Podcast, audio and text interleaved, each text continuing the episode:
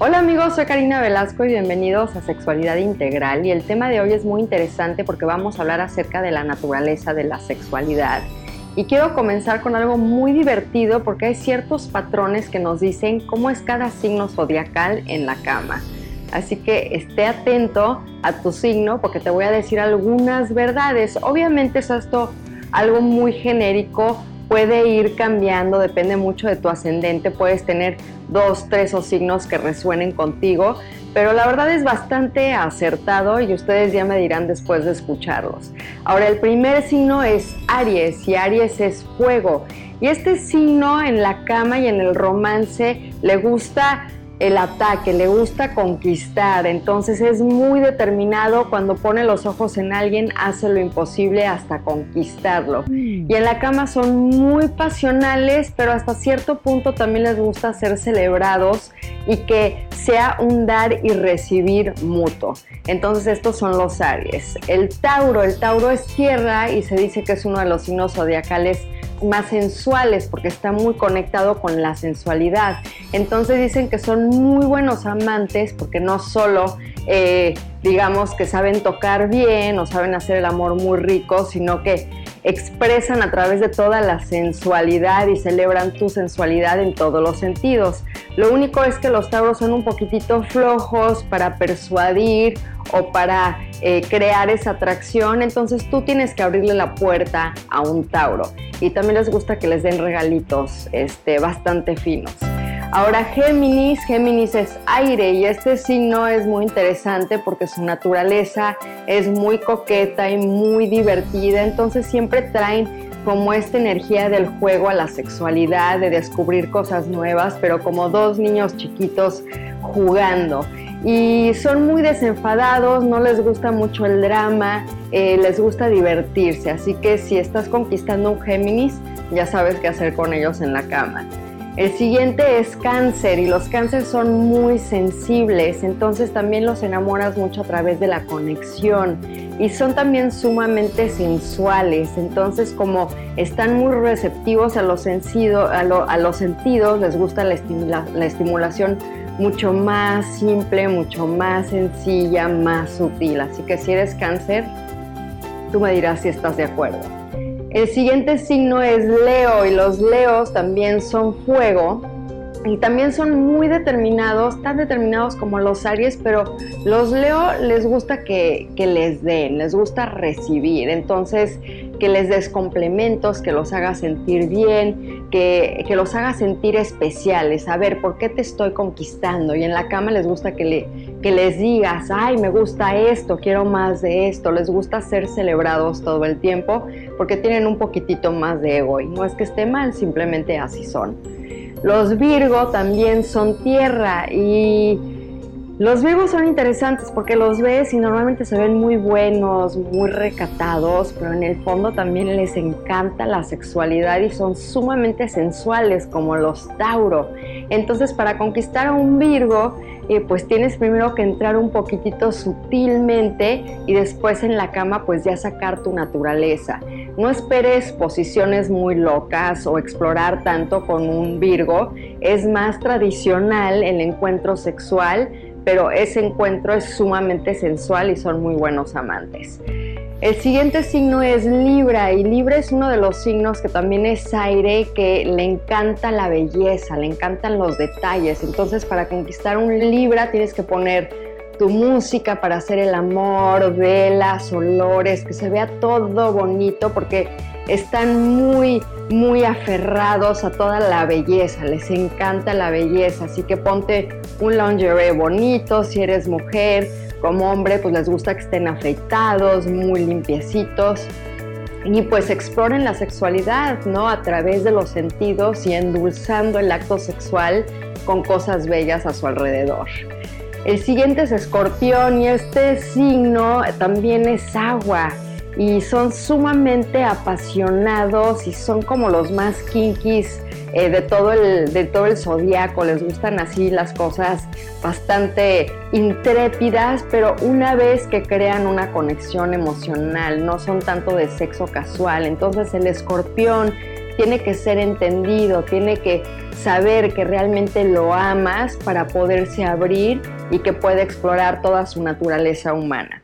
El siguiente signo es Sagitario y los Sagitarios también están en la mente, entonces les gusta que les hablen, que les digan cosas. también entra mucho la seducción de Sagitario a través de la mente y como tienen una mente muy volátil también son así en el sexo, entonces se aburren fácilmente.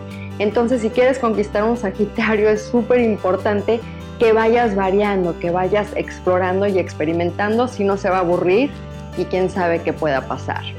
El siguiente signo, Acuario. Los Acuarios también son aire y es el, el, símbolo, más bien es el signo más, eh, digamos que explorador de todo el zodíaco. Entonces, si quieres algo convencional, el Acuario no es para ti. Los Acuarios son muy intrépidos, les gusta eh, hacer siempre cosas nuevas, diferentes y no son tan, apegados, son muy de, ay, vamos a ser amigos y vamos a explorar, no hay tanto esa conexión emocional que relacionan con el sexo, a pesar de que es un signo sumamente leal. Así que si eres un poco conservador, tal vez Acuario no sea para ti. Y terminamos con Pisces y este signo es el más sensual y romántico e idealista en el amor y en la sexualidad de todo el zodiaco porque son agua, entonces todo es acerca de la comunicación y del te amo y tú y yo siempre juntos, entonces cuando te hacen el amor siempre viene desde ese espacio de encontré a mi media naranja, entonces son muy románticos, muy amorosos y puedes ir muy profundo con ellos. Y se me olvidó un signo porque ahora sí que yo soy Acuario y Capricornio es el opuesto de Acuario y siempre se olvida.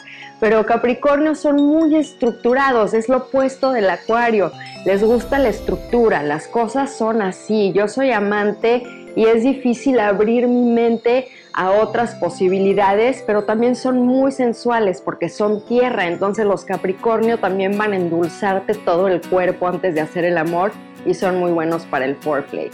Regresamos con un poco de la historia acerca de la evolución y que tiene en común con los chakras, así que no te vayas.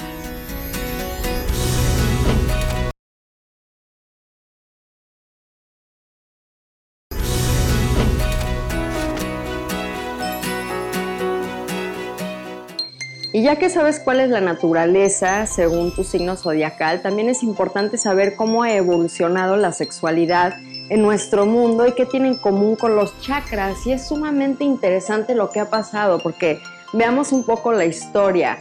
Primero comenzó todo en el primer chakra, que fue en la época de las cavernas, los cavernícolas, donde vivían la sexualidad con el simple hecho de procrear. Teníamos que crear más seres humanos. Entonces, ¿qué pasaba? Todo era totalmente animalístico, biológico. Se guiaban por el olor, eh, por la simetría, para ver las mujeres qué hombre podía preñarlas y el hombre también darse cuenta qué mujer era más fértil. Entonces la sexualidad, ahí surge una cuestión muy interesante que ya hablaremos en otro programa, pero acerca de la monogamia.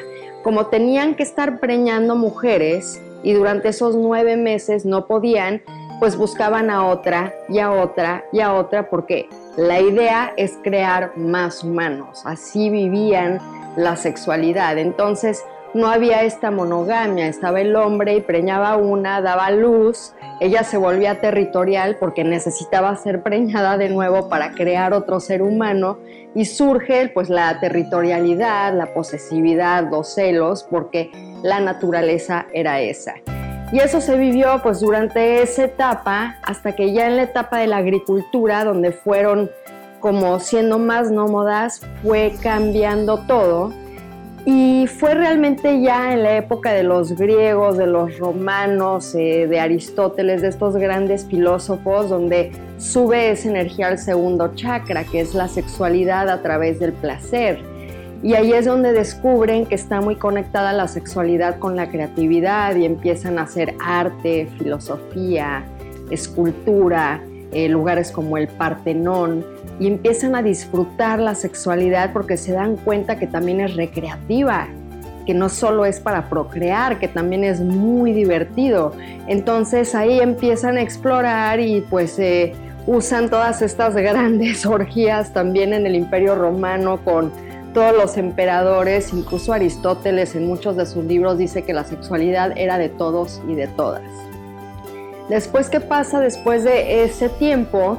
Pues surge mucho el catolicismo, la iglesia romana y comienza esta serie de ver el matrimonio y la sexualidad también como un negocio, ¿no? Porque ahí eran para unir eh, reinos, para unir riquezas, ¿no? Con quién me conviene casarme, con quién voy a compartir mi sexualidad. Y ya en esta participación del matrimonio, pues ya era, ay, voy a procrear, pero también es recreativo, pero no puedo compartirlo con nadie más porque es un negocio, es una propiedad y esta mujer es de mi propiedad. Y durante los últimos 100, 200 años se ha ido desarrollando la sexualidad, pero se quedó baja en esos tres chakras, ¿no? Sigue siendo muchas veces simplemente por pasión, ¿no? O nada más para echar relajo en el sexo casual, o por el poder de qué me vas a dar, ¿no? Así de mi amor, te quito el coche si no me das, o, no te voy a dar si no me invitaste lo que tú querías invitarme, o si te portaste mal conmigo. Entonces se se sigue utilizando la energía sexual como negocio. Pero ¿qué es lo que propongo yo y es lo que está sucediendo ahora? Que ya esos tres chakras en la sexualidad ya como que no nos funcionan, ya queremos una conexión. Estamos en una etapa donde la humanidad está abriendo su corazón y quiere conectar desde ese espacio, desde cómo puedo yo conectar, conocer tu intimidad y desde ahí poder explorar la diferente sexualidad.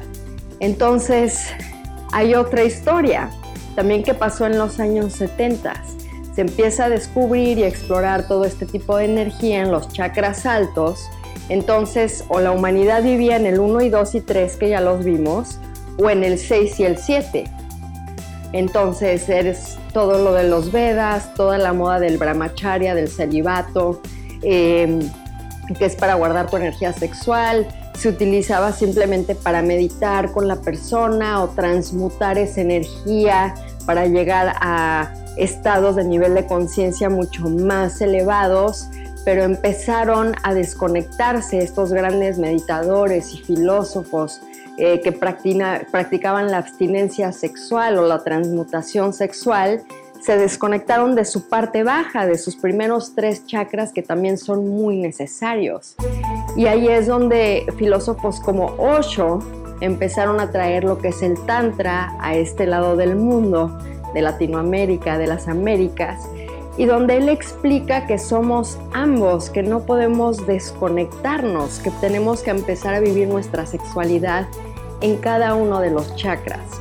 Y para mi percepción personal, muchos de mis maestros estamos eh, de acuerdo que ahorita es ese tiempo de vivir la sexualidad en cada chakra, con lo que nos da cada chakra, cada intención, cada momento de placer, eh, cada momento de conexión, ir desarrollando la sexualidad en todos los niveles.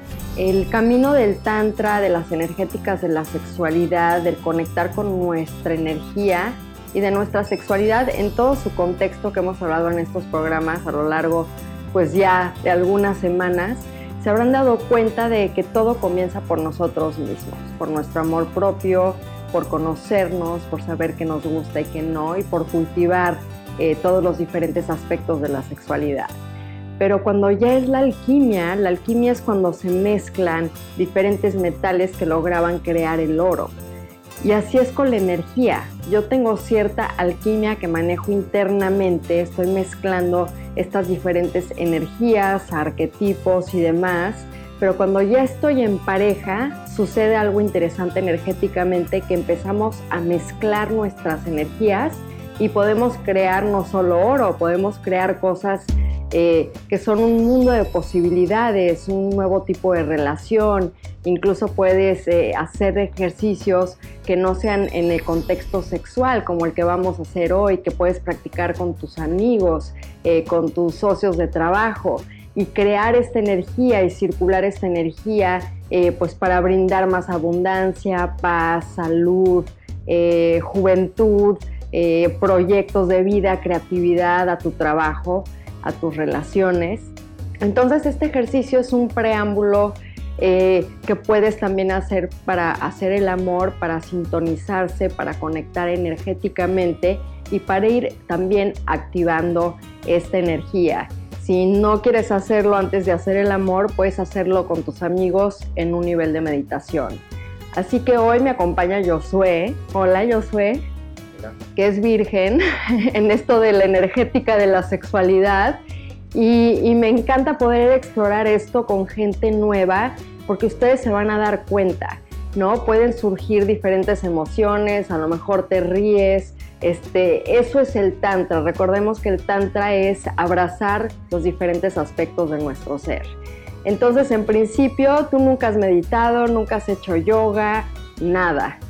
Perfecto, padrísimo, porque además es increíble porque ahorita que termine con Josué, ya veremos si me dice, ay, tengo curiosidad de hacer esto más o estás muy loca, ya veremos qué pasa.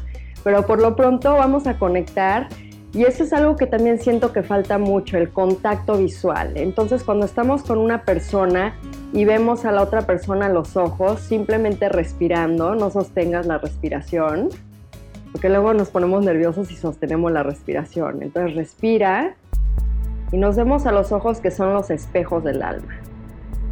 Y si se fijan, Josué ya se comenzó a relajar. Ya se sintió seguro, ya está sonriendo, ya relajó los hombros, y esa es la idea. Y ahora te invito a que cierres los ojos. Entonces ya conectamos energéticamente y yo estoy invitándolo a él que cierre los ojos. Tú también puedes cerrar los ojos. Yo los voy a mantener abiertos para guiarlos y provocar una relajación más profunda. Y tú con tu pareja los invito a que ambos empiecen a sentir su cuerpo, cómo se sienten los pies, el pecho, los hombros y percibe si hay algún estrés en tu cuerpo. Y vamos a visualizar como una flauta interna de nuevo, un popote que sale desde nuestro perineo o desde los huesitos donde nos estamos sentando y que recorre toda nuestra espina dorsal hasta la coronilla. Y dentro de esa flauta tenemos los centros de energía, que son los chakras, que se los voy a decir a Josué porque es la primera vez que escucha esto, simplemente para que te imagines que hay como unas moneditas circulares. Hay una en tu perineo, otra en tu pelvis y en tu hueso púbico, la otra en tu ombligo, hay otra monedita en el corazón, otra monedita en la garganta, en el entrecejo y en tu coronilla. Y lo que vamos a hacer con este ejercicio es vamos a visualizar como agua de una manguera subir y que va a hacer que esas moneditas giren. Entonces vamos a respirar y vamos a inhalar y vamos a subir esa agua. Y a la hora de que subes esa agua hasta la coronilla, imagínate todas las moneditas dando vueltas. Y esta es una visualización que puede ser muy fácil para alguien que nunca ha hecho tantra. ¿Sí la sientes, Josué? ¿Sí? Ok. Inhala y exhala. Y sube esa manguerita de agua hasta la coronilla. Y exhala y bájala de nuevo hasta el perineo. Y en este momento, él ya está abriendo este canal de energía y está empezando a vibrar todos estos centros de energía, estos chakras. Y yo lo puedo sentir porque ya tengo esa experiencia. Entonces cada uno en su energía, aunque estamos haciendo esta práctica juntos, estamos empezando a vibrar y armonizar nuestros chakras, que es el primer paso de cualquier ejercicio. Primero, cómo estás tú, vibrar bien para después compartir. Lo que vamos a hacer es ahora visualizar que sale esta energía igual de nuestro perineo, que sube hasta nuestro corazón y después puedes llevar la mano derecha hacia adelante como ofreciéndole esa energía a mi corazón. Y después regresas esa mano a tu corazón y bajas la energía de nuevo hasta el perineo. Entonces, si quieres abrir los ojos, vamos a inhalar. Exhalo. Inhalo. Y exhalo, bajo. Y ve percibiendo, inhalando. Con los ojos abiertos a veces es difícil. Exhalo. Pero el simple hecho de hacer este gesto, como que dices, ay, ya te estoy dando. Es bonito, ¿no? y sientes automáticamente como esa conexión del corazón. Exhalo, inhalo y exhalo. Y Josué va a hacer lo mismo y como ustedes ven yo voy a cambiar la forma en que muevo la mano. Porque yo lo que voy a hacer ahora es recibir, inhalando a Josué, bajando esa energía y dándole de regreso. Inhalo, sube la mano, Josué. Exhalo. Inhalo. Y exhalo. Y esto en el Tao se comienza a hacer una onda macrocósmica o microcósmica, en donde yo inhalo lo que él me está compartiendo y exhalo le estoy dando y estamos creando este círculo de energía. Aquí es donde comienza la alquimia. Inhalo, exhalo y estoy bajando esta energía. Inhalo, exhalo. Me voy a quedar en silencio unos minutos simplemente para que observen la belleza.